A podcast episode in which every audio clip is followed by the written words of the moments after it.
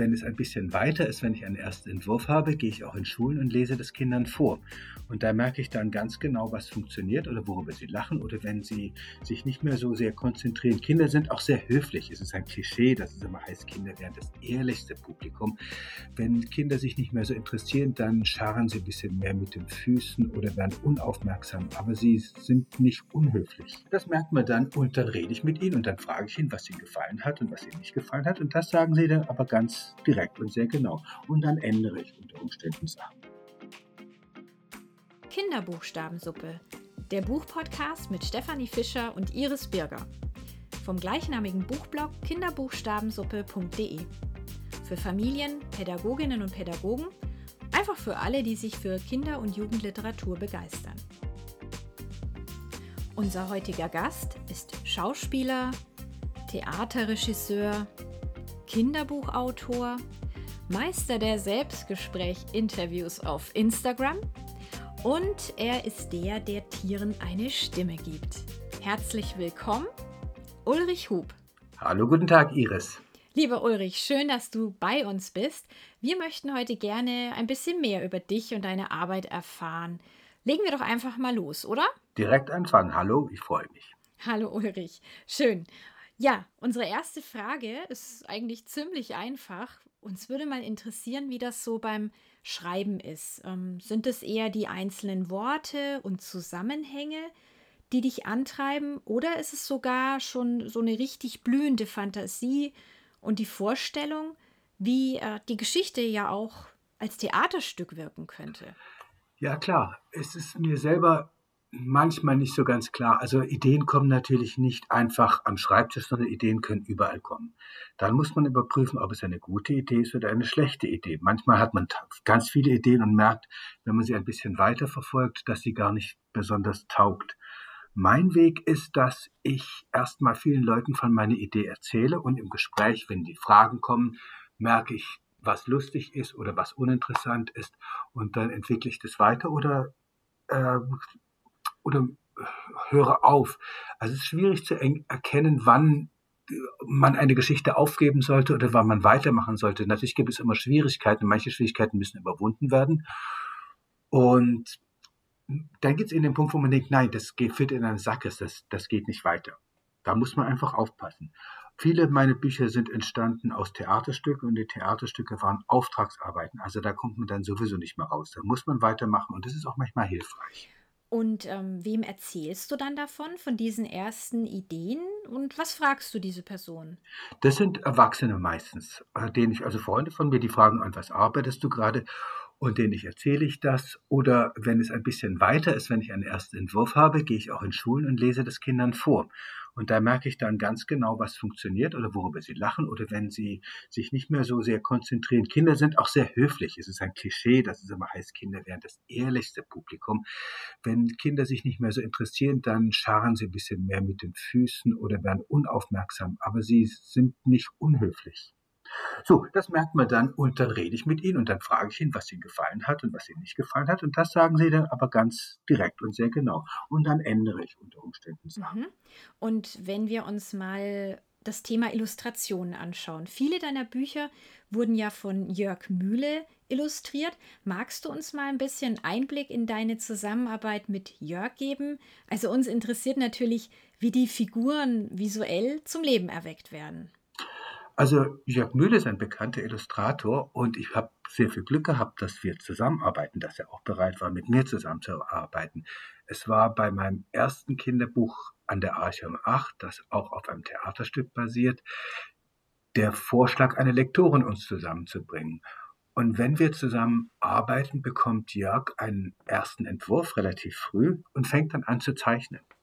Und wir reden uns da gegenseitig nicht rein. Ich habe auch keine Vorstellung davon, wie meine oder wie die Figuren aussehen sollten und lasse mich da tatsächlich von Jörg überraschen. Es gibt dann irgendwann einen Punkt, wo wir uns dann sehen und dann zeigt er mir sein Skizzenbuch und dann darf ich da reingucken. Also bei dem vorletzten Buch, das letzte Schaf, habe ich, da ging es wirklich darum, wie sollen diese Schafe überhaupt aussehen? Sind es weiße Schafe, sind es schwarze Schafe, sind es, da gibt es ganz viele verschiedene Arten, wusste ich gar nicht. Und da habe ich 500 verschiedene Schafstypen gesehen in seinem Skizzenbuch und dann durfte ich mir sieben aussuchen. So. Und das ist schön. Aber meistens arbeiten wir sehr unabhängig davon, äh, voneinander. Also Jörg würde mir nie sagen, diese Geschichte muss in diese Richtung gehen. Und ich würde Jörg auch nie sagen, dafür brauche ich ein Bild. Oder das Schaf muss so aussehen, oder der Pinguin muss so aussehen, oder das Känguru muss so aussehen. Da sind wir völlig frei und so arbeite ich auch im Theater. Also ich mache nie ähm, einer Bühnenbildnerin oder einem Bühnenbildner Vorschläge, wie die Bühne aussehen soll, sondern ich hoffe, dass die Leute eigene Ideen haben und dann kommt das zusammen. Also meine eigene Vorstellung verwirklicht zu sehen, vom Illustrator, von den Schauspielern und Schauspielerinnen oder Bühnenbildnern, Ausstattern. Das fände ich langweilig. Ich finde es ja toll, dass da etwas Fremdes kommt und dass man dann darauf reagieren kann. Ja, das klingt irgendwie nach einem Schlüssel für eine zufriedene und ja erfolgreiche Zusammenarbeit, so dass eben am Ende alles zusammenpasst, oder? Ja, natürlich. Das ist wie bei Beziehungen überhaupt. Also man darf dem anderen oder der anderen keine Vorschriften machen, sondern muss gucken, also man darf die Leute nicht verändern wollen. Und das finde ich beim, bei, bei jeder Zusammenarbeit, bei jeder Beziehung finde ich das richtig. Also dem anderen, der anderen die Freiheit zu geben und mal schauen, wohin die Reise geht. Schauen wir mal auf das Buch Füchse lügen nicht. Dort geht es ja um Tiere, die nicht unterschiedlicher sein könnten. Spannungen, Herausforderungen begleiten die Geschichte und mein persönliches Lesegefühl war, dass ich helfen möchte. Und ähm, das gelingt aber nicht so recht, in, ins Geschehen einzugreifen. Am Ende wird man dann dennoch belohnt. Was sagst du zu dieser, ja, zu diesem Leseeindruck? Oh, ich freue mich über alle. Also jeder soll bitte das denken, was er will. Ich möchte da niemand Vorschriften machen. Und die Leserinnen und Leser und die Kinder machen sich auch ganz eigene Vorstellungen. Also ich will das nicht leiten. Ich will, ähm, ich finde es eher schwierig, wenn jeder nur eine einzige Vorstellung hätte. Es gibt einfach Leute bei Lügen nicht, die hassen die Gans und es gibt Leute, die lieben die Gans. Und das ist richtig, so soll es sein. Also ich möchte da die Freiheit geben den Leuten. Aber ich verstehe nicht ganz, was heißt helfen zu wollen. Ja, ähm, Lass es mich vielleicht so ausdrücken. Die Tiere stehen ja im Streit, so nach dem Motto Pack schlägt sich, Pack verträgt sich und da spitzt sich was zu unter diesen Tieren, was man nicht so richtig aufhalten kann. Und es gibt sehr schnelle Richtungswechsel und, und dadurch wirkt das Ganze auch so kurzweilig. Das ist ja schön. Kurzweilig soll es sein. Ich möchte auch tatsächlich in erster Linie unterhalten und nicht belehren. Und man darf, jeder darf sich etwas anderes aus der Geschichte herausziehen. Also bei Füchse lügen nicht ist es so, dass eigentlich alle sehr mit sich selbst beschäftigt sind, sehr egozentrisch sich für das Wichtigste halten und gegeneinander arbeiten. Es erzählt eine Geschichte über Konkurrenz und das Merkwürdige ist, dass erst am Ende der Geschichte alle solidarisch sich miteinander verhalten, nämlich weil sie glauben, einen gemeinsamen begangenen Mord vertuschen zu wollen. Das ist das erste Mal, wo Solidarität entsteht, vorher eigentlich nicht. Und das ist auch eine Message, die viele Leute nicht so sehr mögen. Übrigens bei Füchse lügen nicht, das mögen Jungs sehr gerne, Mädchen weniger. Und was ich auch interessant finde, ist, ähm, dass der Fuchs alle reinlegt, aber oder, sie bestiehlt, sie manipuliert, dann bestiehlt und dann wiederkommt und sich entschuldigt. Ich habe bei den Lesungen immer gemerkt, dass die Jungs äh, sagen, nein, dem darf man nicht mehr verzeihen, Pfoten ab, äh, keine, keine, nicht, ja, nicht verzeihen. Mädchen sagen, ach ja, er hat sich ja entschuldigt und jeder braucht eine zweite Chance. Das finde ich mal ganz interessant. So reagieren eben die Leute unterschiedlich. Auch bei der Arche im Acht, das ist ja tatsächlich ein Buch, wo man, wo Figuren über Gott nachdenken. Und es gibt da drei verschiedene Haltungen. Es gibt einen Gott und man soll sich vor ihm fürchten oder ihn lieben. Es gibt keinen Gott, ist eine zweite Haltung. Und die dritte ist, jeder darf tun, was er will. Und da darf man sich auch aussuchen, was man will. Deshalb, deshalb mögen Leute, die wirklich gläubig sind, das Buch. Und es gibt Leute, die nicht an Gott glauben, wie ich, die mögen das Buch auch oder die haben es geschrieben also dem Leser, den Leserinnen die größtmöglichste Freiheit lassen. Und ähm, deine Bücher, Ulrich, die sind ja für Kinder ab acht, aber auch viele Erwachsene lesen deine Bücher gern. Wie bekommst du dann diese ganze Bandbreite an möglichen Interpretationen, Botschaften, Gefühlen, Vorlieben, alles, was es da gibt? Wie bekommst du das alles in eine Geschichte für so eine ja vielfältige Zielgruppe. Naja, es hat damit zu tun, dass ich erstmal das schreibe, was mich auch selber interessiert, glaube ich. Und man, das Schreiben für Erwachsene, ich habe angefangen als Theaterautor für Stücke für Erwachsene, für Erwachsene zu schreiben. Und die waren auch immer relativ, oder sind auch, die gibt es ja noch, relativ witzig. Aber ich denke in erster Linie daran, was mich interessiert. Und also mein, ich weiß nicht, also mein Vorbild zum Beispiel ist ein sehr hohes Vorbild natürlich, aber sind die Pixar-Filme, sowas wie Findet Nemo, Ratatouille oder jetzt auch Soul. Großes Thema, also was passiert mit der Seele vor und nach dem Tod ist das Thema von Soul. Das funktioniert trotzdem für kleine Kinder, für Kinder und für Erwachsene oder Upside Down, alles steht Kopf. Das sind die Vorgänge, Emotionen im Gehirn. Das ist wirklich interessant. Also kleinere Kinder sehen nur fünf verschiedene farbige Punkte, die irgendwie rumquecken und was machen und haben daran eine große Freude. Erwachsene er erkennen was ganz anderes. Und das ist eine sehr hohe, sehr große Qualität von den Machern dieser Filme. Und das finde ich geradezu vorbildlich.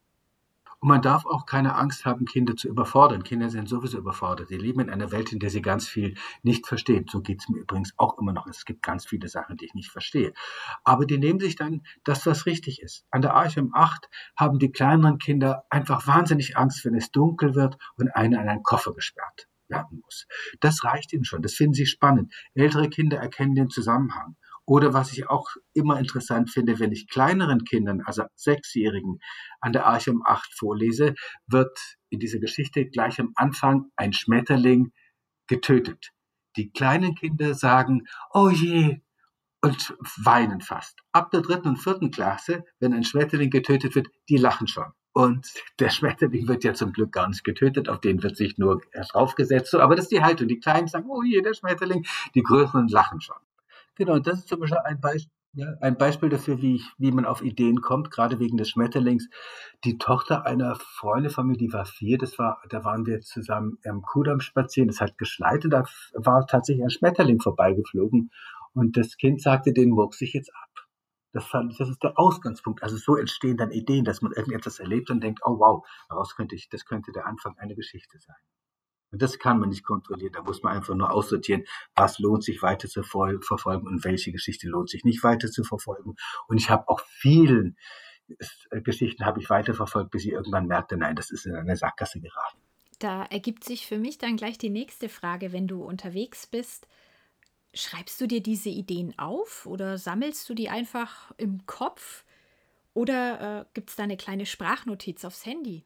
Das schreibe ich mir auf oder ich äh, schreibe also entweder schreibe ich mir die Ideen auf, wenn ich ein Notizbuch habe, oder ich notiere es mir kurz in mein Handy. Das ist richtig. Und manchmal merkt, hört man sich die Nachrichten ab und da äh, ist man irgendwo in einem Club und hört im Hintergrund nur die laute Bum, Bum, Bum, Bum, Bum Musik. Und dann hört man, wie ich sage, die Ente sagt zu dem Huhn etwas total Lustiges.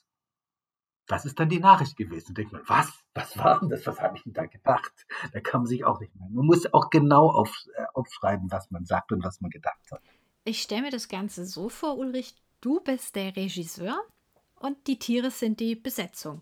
Erzähl uns doch mal bitte, wie so ein Casting bei dir abläuft. Ja, das ist ein Konstruktionsvorgang tatsächlich. Also bei, es hat bei das letzte Schaf sind es sieben Schafe, die sich auf die Reise machen und es waren ursprünglich zwölf. Das habe ich erst relativ spät herausgefunden, dass ich da nicht, also ich hatte schnell gemerkt, dass ich die Übersicht verloren hatte, aber wollte zwölf Schafe haben, weil zwölf eine schöne Zahl ist, zwölf Jahre, zwölf Monate, zwölf Tierkreiszeichen, so, das war die erste Vorgabe, die ich mir selber gemacht habe. Ähm, und dann habe ich es reduziert. Da kam ich relativ spät drauf, dass es einfacher ist, einfach mit sieben Figuren zu arbeiten. Sieben ist die viel bessere Zahl. Und da sind verschiedene Charaktere. Man muss einfach gucken, dass sie sich unterscheiden und dass sie etwas, dass sie etwas gegeneinander haben und dass es zu größte Konfliktpotenzial ist. Also ich denke oft darüber nach, äh, was, wovor hat eine Figur am allermeisten Angst und versuche sie so schnell wie möglich dieser Situation auszusetzen. Und so geht es eben, also bei Füchse nicht brauchte man sieben Figuren, die natürlich verschiedene Charaktereigenschaften haben. Und so ist es auch bei den, bei den Schafen. In deinem Buch An der Arche um acht haben wir ja einen Pinguin und eine Taube, die am Ende ein Liebespaar werden. Und in Ein Känguru wie du Dort kommt ein homosexuelles Känguru unter anderem vor. Du bildest also eine ganz vielfältige und diverse Gesellschaft ab. Wie reagieren Kinder auf diese Geschichten und wie erlebst du auch die Erwachsenen dabei? In meinem ersten Buch an der Archam 8 werden ganz am Ende ein Pinguin, eine Taube, ein Paar, damit sie gemeinsam von der Arche Noah heruntermarschieren können, weil die Taube hatte die Aufgabe, Tiere nur paarweise einzuladen, was ja auch gelungen ist.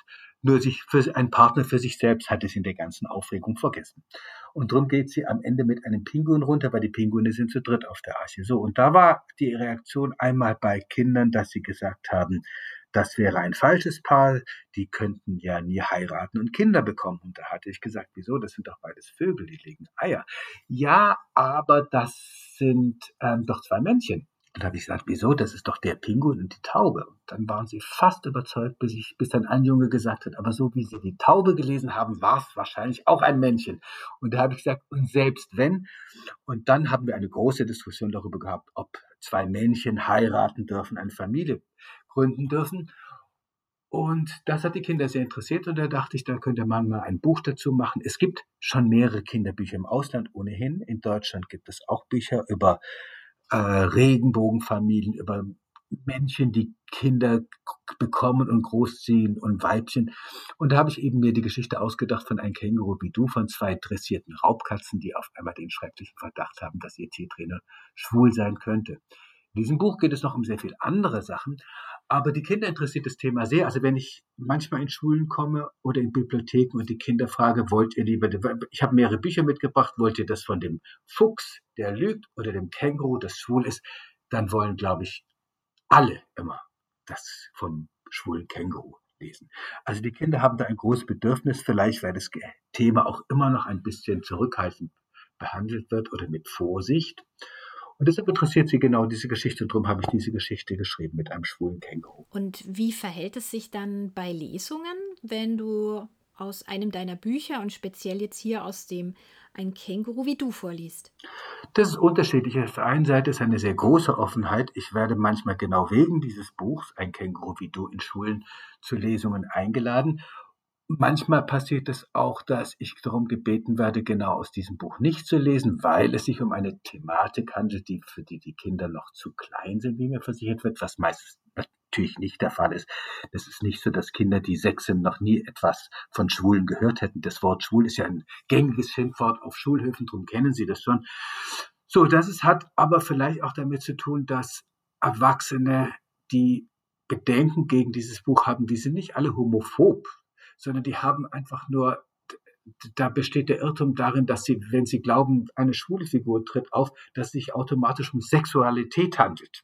Das ist natürlich ein Irrtum. Aber wie gesagt, da muss man noch ein bisschen arbeiten in der Gesellschaft. Aber die Kinder sind da meistens weiter als die Erwachsenen. Aber es gibt ganz viele Erwachsene, die, die, die, die den Kindern gerne diese Geschichte vorlesen, natürlich. Und es geht in der Geschichte auch noch um so viel andere Sachen, als nur um ein schwules Känguru. Es geht darum, dass alles anders ist, als man sich das vorstellt und dass man, und darum geht es übrigens in all meinen Büchern, würde ich mal sagen, dass man nicht auf Autoritäten hören soll, sondern sich sein eigenes Urteil bilden darf, auf sein Herz hören und seinen Verstand einschalten sollte. Wir nähern uns der Abschlussfrage und da interessiert uns natürlich immer ganz besonders und ich glaube mal auch alle Hörerinnen und Hörer, ob es denn etwas Neues gibt, ja, ein Buch, eine Geschichte, auf die wir uns schon freuen dürfen. Darfst du da ein bisschen was verraten? Ja, es gibt ein neues Buch, das im August erscheint und trägt den Titel Lahme Ente, blindes Huhn.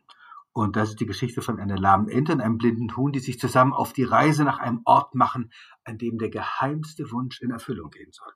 Aber als sie nach einer Reihe aufregender und erstaunlicher Abenteuer endlich am Ziel angekommen sind, aber ich darf jetzt hier ja nicht gleich das Ende verraten. Das Buch kommt erst im August. Ich habe aber tatsächlich diese Geschichte auch mit Kindern ausprobiert und, und ähm, festgestellt, was sie mögen und was sie nicht mögen, was sie spannend finden. Also es gibt viele Kinder, vor allen Dingen in Berlin, die die Geschichte auch schon kennen und die mir Tipps gegeben haben. Zum Beispiel mit dem Titel, wenn ich schon, wenn ich den Titel vorgelesen hatte, Lahme Ente, blindes Huhn, da haben sie schon gelacht. Und ich gesagt, findet ihr den Titel gut? Und dann gesagt, ja, den finden wir gut und haben mir erklärt, was sie daran gut finden, dass ähm, das eben auch Begriffe sind, die nicht nur für Tiere gelten, sondern die man auch auf, auch, auch auf Erwachsene anwenden kann. Und das finden sie lustig. Und da dachte ich, ah, mit dem Titel bin ich schon mal auf der richtigen Spur. Das ist doch ein schöner Applaus und auch ein schönes Gefühl, wenn sich die Menschen freuen und lachen, oder? Ja, genau. Das mag ich auch gerne. Ich mag es gerne, wenn die Leute lachen. Und wenn sie an verschiedenen Stellen lachen, Erwachsene lachen bei den Geschichten erfahrungsgemäß an anderen Stellen, an denen Kinder lachen. Und dann fragen die Kinder die Erwachsenen, warum habt ihr gerade gelacht oder umgekehrt? Und das ist schön. Dann passiert schon etwas zwischen den Vorlesern und Lesern. An der Stelle würde mich noch mal interessieren, ist es eigentlich schwierig, witzig zu sein? Ich weiß es auch nicht genau. Natürlich, es gibt gewisse Tricks, es gibt auch Regeln. Ich glaube, es hat damit zu tun, dass mich ab einem gewissen Punkt meine Geschichten, weil ich immer lange an ihnen arbeite, so sehr langweilen, dass ich immer mehr Witze reinschreibe. Das ist, ich, also ich schreibe, ich, mein Schreiben besteht sehr viel aus Überarbeiten und Kürzen. Und am Anfang sind die Geschichten relativ lang und ich weiß noch nicht genau, wohin die Reise geht. Und ich weiß oft den ersten Satz und den letzten Satz. Aber selbst das kann sich auch noch im Verlauf der Geschichte verändern. Und je länger ich an einer Geschichte arbeite, umso witziger wird sie. Die Illustration zu deinem neuen Buch Lahme Ente, blindes Huhn sind ja auch in Zusammenarbeit mit Jörg Mühle entstanden. Äh, darfst du uns ein bisschen was darüber erzählen, wie diese beiden Hauptdarstellerinnen ja zum Leben erweckt wurden? Ja, schau, du sagst Hauptdarstellerinnen. Das, äh, im Prinzip hast du recht. Die äh, Kinder haben beide Figuren immer männlich gesehen. Das Huhn spricht mit einer sehr tiefen Stimme und sagt zum Beispiel, blind zu sein hat übrigens mehr Vorteile. Du denkst zum Beispiel, ist es mir völlig egal, wie du aussiehst. Also, ein Huhn ist natürlich weiblich, eine Ente ist auch weiblich. Das wissen die Kinder oft nicht und sie machen sich ihre eigenen Vorstellungen. Sie glauben tatsächlich, das Huhn sei männlich, weil es mit einer tiefen Stimme spricht und weil die Verhaltensmuster eher männlich konnotiert sind. So, aber genau diese Geschichte finde ich witzig, dass die einen das sagen, das ist ein Männchen, das andere sagen, es ist ein Weibchen. Und Jörg hat auch gefragt, wie soll ich die jetzt eigentlich zeichnen? Also bei der, beim Huhn ist es ganz klar, ein Huhn, ein Hahn sieht anders aus als ein Huhn. Das ist ganz deutlich ein weibliches Tier. Die Ente, wenn man eine Ente einen Grünkopf macht, ist es schon ein Enterich. So, also wenn wir auch einen Enterich sehen, sagen wir, es ist eine Ente. Deshalb darf man da, darf da jeder denken, was er will. Bei dem Schafsbuch ist es zum Beispiel, bei der Schafsgeschichte ist es lustig, da haben die Schafe ja immer nur bestimmte Accessoires. Also eins hat eine Mütze, eins hat ein Gipsbein, eins hat ähm, eine, eine Zahnspange, genau. Und da haben die Kinder immer sehr eigene Vorstellungen, was ein, was weiblich ist und was männlich ist. Die Mädchen halten zum Beispiel oft das letzte Schaf für weiblich und sagen, weil es so zickig ist. So, hier bei den Huhn und Ente darf jeder denken, was er will, aber eigentlich erstmal sind es beide weibliche Figuren. Hast du recht. Ja. ja, das hast du richtig gut und anschaulich erklärt. Das heißt, es fängt ja schon beim Titel an, dass man da vielfältige Interpretationsmöglichkeiten hat und dass es auch nicht die eine Botschaft gibt, die uns eine Geschichte vermitteln will. Oder wie siehst du das? Mhm, genau. Das gibt es auch nicht. Also so soll man das auch sehen. Und die Leute nehmen sich ganz unterschiedliche Geschichten aus, äh, oder die Leute nehmen sich ganz unterschiedliche Messages aus meinen Geschichten raus, wenn überhaupt. Also es gibt auch keine Message.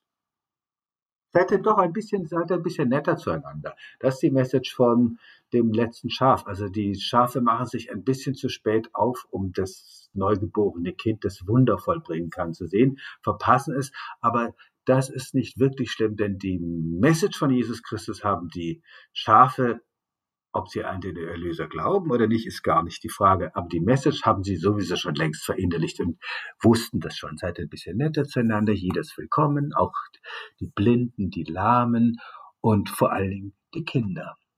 Das wussten die Schafe schon. Da müssen sie gar nicht in die Kirche gehen oder zur Krippe. Ja, das klingt doch nach einem ganz schönen Schlusswort, oder?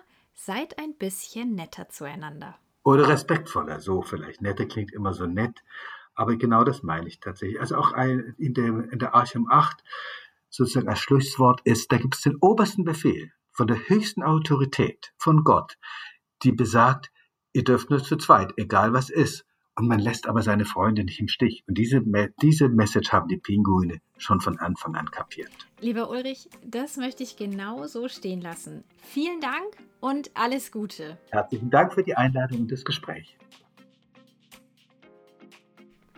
Nun sind wir am Ende der Sendung angekommen.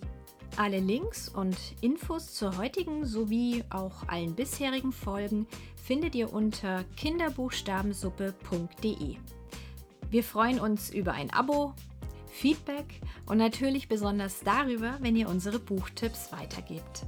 Danke, alles Gute und bis bald.